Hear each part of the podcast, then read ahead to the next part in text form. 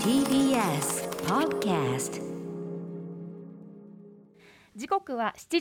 時43分です TBS ラジオをキーステーションにお送りしているアフターシックスジャンクションさあここからは新概念提唱型投稿コーナー木曜日にお送りしているのはこちらのコーナーです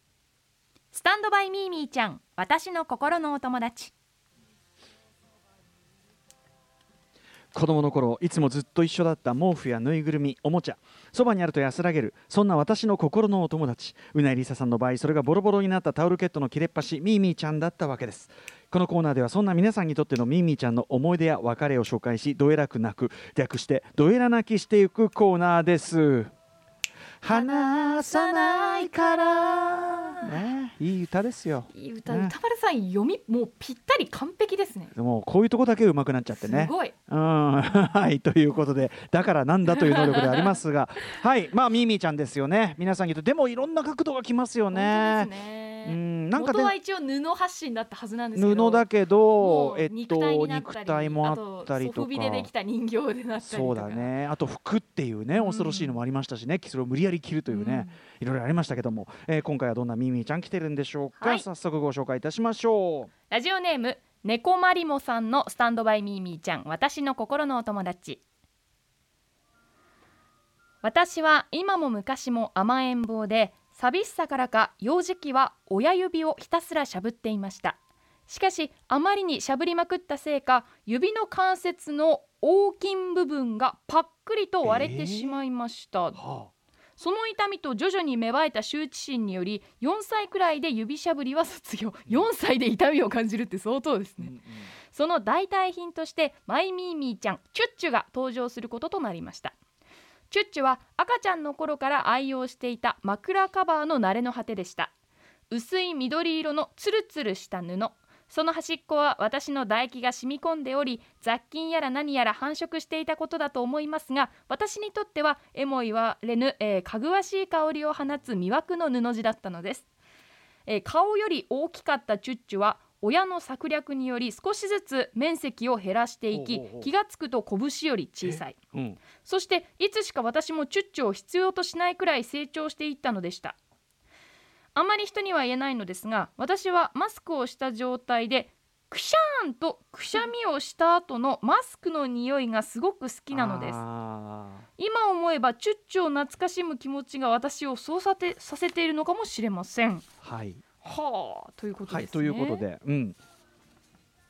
どうしてだどうしてちっちゃくなっていったんですかねこの親の策略によりっていうのは離れさせたかったってことですかねそうでってことはさ何切り取ったりしてそうだでってこすとよねきっと、うんうん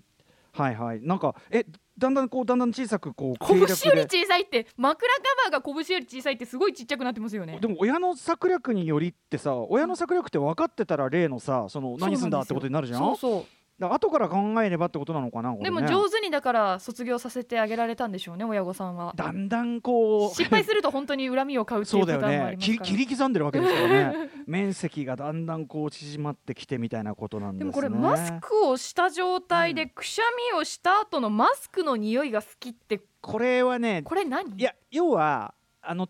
唾ってさよだれとか唾って一旦口から出て空気に触れると、まあ、ある種のこう多分雑菌が反応して臭みを発し出すじゃないですそうですか、独特のまあはいなんか不潔かどうまあ不潔は不潔なんだろうけど、なんはかいとにかく唾の匂いで多分それが、まあ、臭いっちゃ臭いけあどーそっかなんつうのなんチュッチュに染み込んだあれとうんうん同じだからってことかなあとなんかその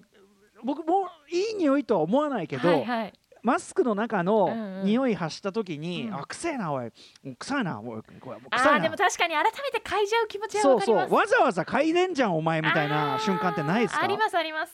ねはい汗の匂いとかねとかさまあそれこそ今はねちあのくしゃみエチケットちゃんともちろんマスクしたりこう抑えるのは当然ですけど、はブシャーンと抑えてでそれで食ってもう一回嗅いでみてあ臭っみたい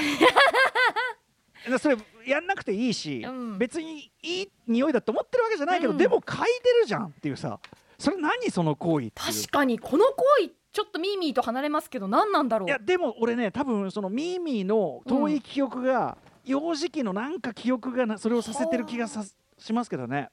なんかそのなんかこう体液なんかでも臭いだろうなって分かってるものをうんうん改めて嗅いでしまう反応って、うんこれなんなんだろうしか安も全かどうかを確い認やしたいでみもたいなさところですそかそねの外側のものじゃなくない大体自分の体液か周りとかさあそうですね自分もう人のじゃないです、うん自分だからあくまで例えば自分発信のものあ例えばさ今日は自分汗臭くないかなっつって、こうううんなんんかさこうなんか拭ってこうやってふんうかああんうんうんうんあーやっぱちょっと来てんなみたいなさあとそのそうそうなんか僕の場合だと頭頭皮にやっぱりその、なんかねストレスの感じで時々こう匂いを発する出すんですよね、うんあうんうんうんあー疲れてんな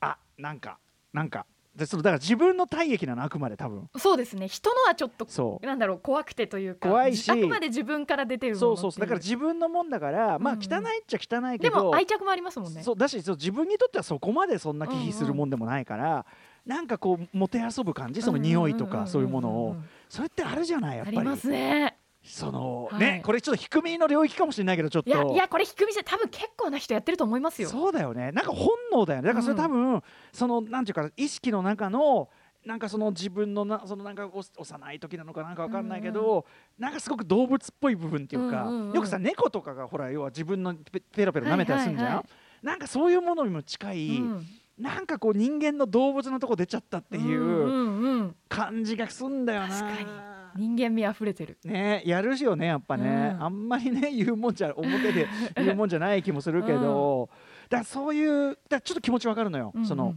この匂いがみたいな、はいうん、だからそれはひょっとしたらミーミーちゃんの、まあ、なんかなんていうかな斬死っていうのかな、うん顔ななのかなって気もしますね。自分と向き合ってる瞬間なのかもしれないえですちねなみにそのうないさんのミーミーちゃんははい臭かったんだっけ、あいやうわいや私としては臭くなかったですよ全然私としてはだからそういうことじゃないよもうちょっとわかんないですねだか らあのー嗅がしてるわけじゃないもん洗ね。いたくなかったですねでもい匂いはあったんでしょ、にうーんでも誰か他者にうん、嗅がせたことはないのであもちろんもちろんもちろんだからだから本当にくすなんか客観的に臭かったかわかんないんですけえど、うんうんでもまあ洗ってない頻度からする、ええええ洗う頻度からすると多分普通に考えて匂いは結構あったと思います、なるほどね。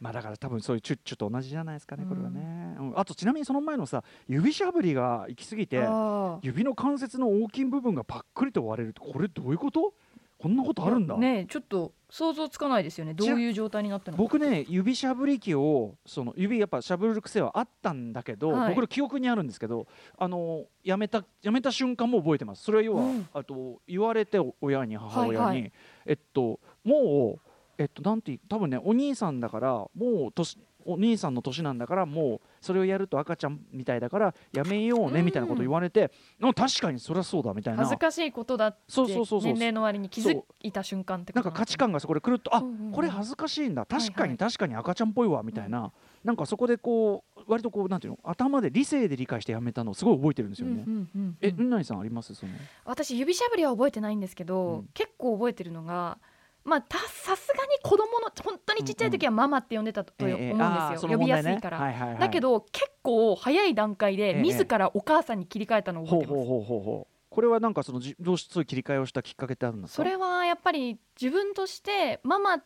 て呼ぶのは幼いっていうのを、ええうんうんうん多分どこかでどっかで感じ取ったんだと思いますちょっとそろそろ自分もお母さんだろう、うんで「えい!」ってお母さんって呼んでこれやっぱり親としてはどうなんですかねぎょっとするのか嬉しいのか、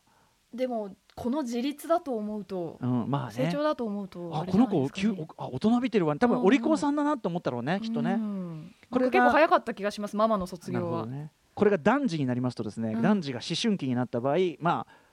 おふくろなんてこと をね突然言い出す野郎がおふくろ今いるのか な今のティーンでおふくろって呼ぶ人いるのかいやな正直僕もあの、リアルで会ったことな いです、ドラマとか昔のなんかうん昭和ならではうのん、ドラマとかで、外面としても言ってるの聞いたことないですうちのおふくろがあってやっぱたださ最近ってさおかんとか言うじゃんあで関も地西圏域的にはあるのかもしれないですね関西圏じゃなくても要するにテレビの影響であの全然関西圏じゃないのにおかんうちのおかんがとか言うやついるよねやっぱね。あー作品とかの影響でって感じそれがかっこいいみたいなのもあるんですかね、うんうんうんあちなみにうなえさんはお父さんやお兄さんのことは何て呼んでいるのですかといああうーいやお父さんですねお父さんそれはもいパパからお父さんへの変換ですか、ああまあ多分そうだと思いますお兄ちゃんは兄はですね最近まあ結構ずっとニーニーって呼んでたんですよにいに、はいい、いじゃんでもちょっと恥ずかしくて最確近かあんまりそこ呼だんけででないそこだけかといっさてそこだけ合ってねえじゃんリアリティラインがでも私の悩みなんですけどかといって今お兄ちゃんってもう呼べないん出ですよたもうこれさずーっと呼熊んでき崎た君かと同じじゃんらもうずーっとあのー、22で来たんでかといって22とも呼べないうんじゃあ名前で呼べるかっていうとはいはい呼べないんですよ、おかしいねだから今呼ぶ名前がなくて困ってるこれ熊崎君全く同じこと言ったよ、お姉さんだっけはいあはいのやっぱ呼び方がすすごい子供っぽいところからのジャンプを失敗し、えっと、熊崎君は呼ばないっていうだから私も今そうなっちゃってるんですえよでもさおぎんさんとゲームやったりしてんじゃんいやだからこなあんまり呼んでないですよだからその故障では呼ばないわけだ意外にでも名前呼ばなくても多いお全茶然ね人生成立するっていうか 多いお茶方式でしょ、はいだからもうあのあ完ね全えにねえね多いえ おいあそういえばさああそうですか、はいこれはね結構悩みですね、今普遍的なとこかもしれないね、うんそれはねわかりましたはいそんな感じですかねもう一個いけるのかな、、はいいくじゃあもう一つもいうき一個いこまうかすはいあちょっともう一ついけないかなあわかりました厳しいということはでまた次回ご紹介いたします、スタンドバイミーミーちゃん私の心のお友達では皆様からのメールをお待ちしております宛先は歌丸アットマーク tbs.co.jp 歌丸アットマーク tbs.co.jp まで投稿が採用された方には番組ステッカーを差し上げますはい、えー以上スタンドバイミミィちゃん私の心のお友達でした話さないからご一緒にどうぞ After Six Junction.